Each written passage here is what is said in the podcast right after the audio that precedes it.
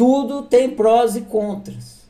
Então, quando você opta por viver autoísta, que é uma opção que você não considerava, você fala, ah, vai ser tudo mil maravilhas, porque essa opção aqui eu não tô jogando o jogo do controle. Não vai ser tudo mil maravilhas. A gente vai estudar isso mais para frente. Toda opção tem prós e contras. Então, quando você joga o jogo do autoísmo, você experimenta os benefícios de jogar o jogo do autoísmo.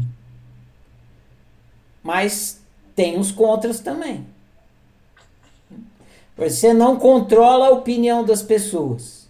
Você para de jogar. Você, eu mesmo e as pessoas pensem de mim o que quiser. Pode ser que você comece a ouvir coisas que você não goste. E você vai ter que começar a lidar com isso, porque antes você controlava o que saía da boca das pessoas e agora você parou de controlar. Então você vai começar a ouvir o que as pessoas querem falar e aí você tem que lidar com isso. Ah, então, então se eu for viver autoísta vai ter contras? Vai. Vai ter prós e vai ter contras. Como tudo na experiência humana.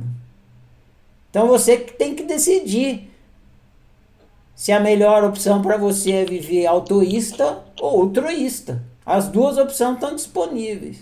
No autoísmo você vai viver e conviver melhor. Só que vai ter contras. Você vai ter que suportar coisas que antes você não suportava porque você controlava, você conseguia evitar através do controle. E aí vai começar a acontecer livremente e tal, mas essa conversa é mais apropriada mais para frente. Mas tudo bem. Falei.